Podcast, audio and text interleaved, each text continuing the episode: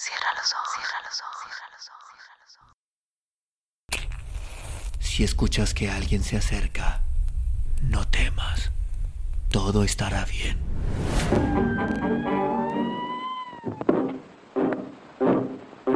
Oh, I'm going down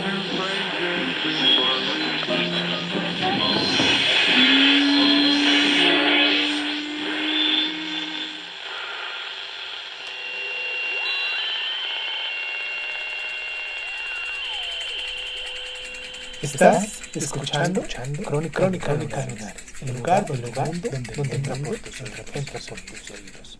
Bienvenido. Cuadros de México. John Ray. 1. Soldados de Fortuna. Jiménez, 1914. Ahí, en un costado de la plaza de armas, topé con un grupo de cinco americanos, amontonados en una de las bancas todos ellos astrosos, menos un joven espigado que tenía polainas, llevaba uniforme del ejército federal y estaba tocado con una especie de sombrero de charro, sin copa. Ninguno rasurado. Pies descalzos, con calcetines rotos, asomaban por sus zapatos reventados. Un adolescente llevaba el brazo en improvisado cabestrillo de harapos. Gustosamente hicieron lugar para mí y se apretujaron en torno, con evidente alegría. Me decían y reiteraban por ver a otro americano entre tantos malagados racers. Ustedes, muchachos, ¿qué hacen aquí? pregunté. Somos soldados de fortuna, respondió el del brazo herido. Oh, interrumpió otro. Soldados de... Vea usted, las cosas son así, principió el que tenía facha de soldado. Hemos peleado, desde el principio, en la Brigada Zaragoza. Estuvimos en la batalla de Ojinaga y en todas partes, y ahora llega una orden de villa, en que da de baja a todos los americanos y mandan que regresen a la frontera.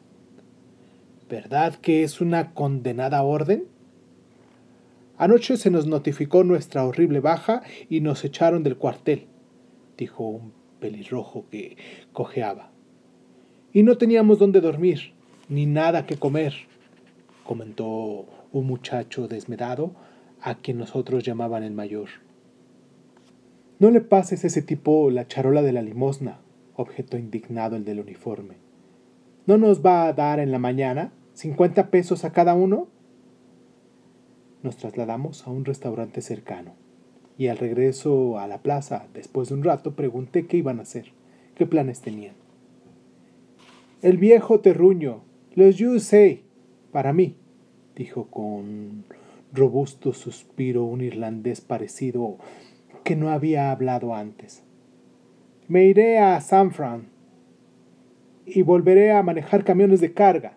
Estoy harto de los greasers de mala comida y de combatir mal. Yo tengo dos honorables bajas en el ejército de los Estados Unidos, anunció con orgullo el soldado. Estuve en la guerra de España. Sí, allá peleé. Soy el único soldado de verdad en este grupo. Los otros, malhumorados, se rieron con burla, entre maldiciones. Creo que volveré a darme de alta en cuanto cruce la frontera. Yo no, dijo el cojo. Me buscan por dos asesinatos que no cometí. Lo juro por Dios. Todo fue una trampa en la que caí. Pero un pobre diablo nada más no tiene oportunidad alguna en los Estados Unidos. Cuando no me ponen trampas para que caiga, me meten a la cárcel por vago. A pesar de que caminé derecho, prosiguió vehemente. Soy un hombre trabajador. Lo que pasa es que no consigo trabajo. El mayor levantó su faz, pequeña, de duros rasgos y ojos crueles, y terció. Me escapé de un reformatorio en Wisconsin, dijo. Y no dudo de que la policía me esté esperando en el paso. Siempre ansié matar a alguien, con un rifle. Ese deseo por fin se me cumplió en Ojinaga. Pero no he satisfecho mi apetito aún. Nos dijeron que si estábamos dispuestos a firmar papeles de ciudadanía mexicana, podíamos quedarnos. Creo que los firmaré mañana. Al diablo contigo, vociferaron los otros. Eso es lo más sucio. Imagínate que viniera la intervención y que te vieras obligado a disparar contra tu propia gente. A mí no me agarrarían firmando lo que me convierte en Gracer. Eso es fácil de arreglar, expresó el mayor. Cuando vuelva a los Estados Unidos, mi verdadero nombre se quedará enterrado aquí. Y nada más permaneceré hasta que junte bastante dinero para que cuando regrese a Georgia pueda montar allá una fábrica donde solamente ponga a trabajar a menores. El otro, Mozalbeque, rompió a llorar súbitamente. Me pegaron en el brazo en Ojinaga, dijo sollozando, y ahora me corre así, como estoy, sin dinero y no podré trabajar. Cuando llegue al paso me encarcelarán y tendré que escribir a mi padre para que vaya a sacarme y me lleve de nuevo a California. Me escapé el año pasado, explicó. Escuchen todos, dije a mi vez. Les aconsejo que no se queden aquí. Si Villa no quiere americanos en sus filas. El hecho de que llegaran a ser ciudadanos mexicanos no los beneficiará si la intervención sobreviniera. Quizás tenga usted razón, dijo el mayor, ceñudo. ¡Caramba! Deja de lloriquear, Jack. Sí, quizás me vaya para Galveston. Puede ser que ahí encuentre un barco que me lleve a Sudamérica. Dicen que en Perú está empezando una revolución. El soldado tendría unos 30 años, el irlandés 25. Las edades de los otros fluctuaban entre los 16 y los 18 años. ¿Para qué vinieron a México? Pregunté. En busca de emociones, contestaron el soldado y el irlandés con amplia sonrisa. Los otros tres muchachos me miraron fija, penetrantemente. Sus fisionomías revelaban hambre. Apenas. ¡Botín! exclamaron simultáneamente. Mi mirada abarcó su indumentaria andrajosa y también los nutridos grupos de voluntarios harapientos que desfilaban ordenadamente en torno a la plaza. Estos no habían recibido paga alguna durante meses. Dominé un violento impulso de gritar con vibrante euforia. Pobres, mal ajustados en su país lleno de pasión, que desprecian la causa por la que han venido peleando y maldicen la alegría de un pueblo circundado de pobreza, al cual nunca podrán comprender. En el momento de desprenderme del grupo interrogué. A propósito, ¿a cuál compañía pertenecían ustedes? ¿Qué nombre se adjudicaron? El pelirrojo contestó. La Legión extranjera. 2. Peones en camino rumbo a Jiménez. Nos adelantamos en un ondulante desierto de colinas arenosas que se desplegaban en llanuras sin fin, cubiertas de mezquite negro, con uno que otro cacto.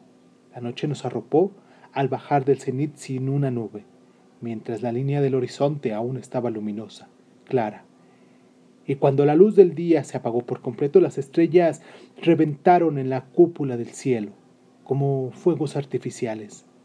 Hacia medianoche descubrimos que el camino que habíamos seguido venía a perderse en un tupido macizo de mezquital.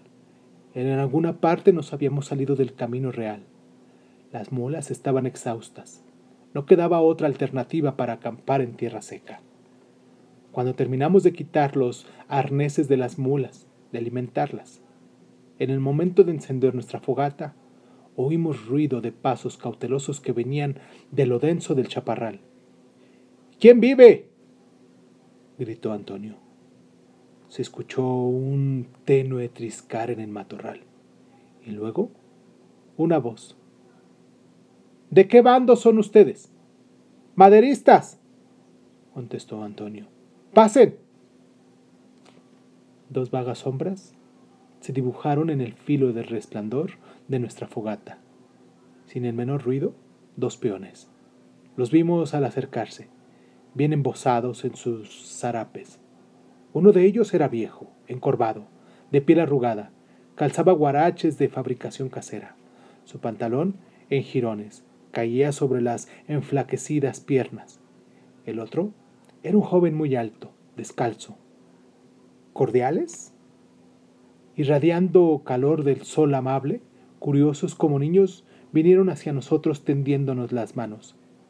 Estrechamos sus diestras sucesivamente, acogiéndonos dentro de la más refinada cortesía mexicana. Al principio, los recién llegados, de la manera más política, rehusaron nuestra invitación a comer. Después de mucho insistir, los persuadimos y finalmente aceptaron unas cuantas tortillas con chile. Cómico y a la vez lastimero. Fue para nosotros ver que, pese a los hambrientos que estaban, hacían grandes esfuerzos por disimularlo. Al terminar la comida, nuestros amigos nos trajeron un balde de agua, que mucho agradecimos, y ahí se quedaron fumando cigarrillos que les habíamos obsequiado, mientras acercaban sus manos al fuego. Recuerdo cómo sus zarapes les colgaban de los hombros, bien abiertos, para que el caluroso calor acariciara sus delgados cuerpos. Y de qué modo el radiante resplandor de la fogata se reflejaba en las huesudas manos del viejo y cómo hacía resaltar su apergaminada tez, al mismo tiempo que iluminaba el fuerte cuello y los apasionados ojos del joven. De súbito, pude concebir estos dos seres humanos como símbolos de México, afectuosos, corteses, pacientes, pobres, un tanto esclavos, pletóricos de sueños y rumbos hacia una liberación. Cuando divisamos el carro de ustedes y notamos que se dirigía hacia acá, nos dijo el viejo con una sonrisa, se nos fue la respiración. Creíamos que podían ser federales que vendrían a despojarnos de las pocas cabras que nos quedan. Tantos soldados han venido estos últimos años, tantos. Son los que más perjuicios causan. Los maderistas no caen por aquí, a menos que tengan hambre. Pobres maderistas.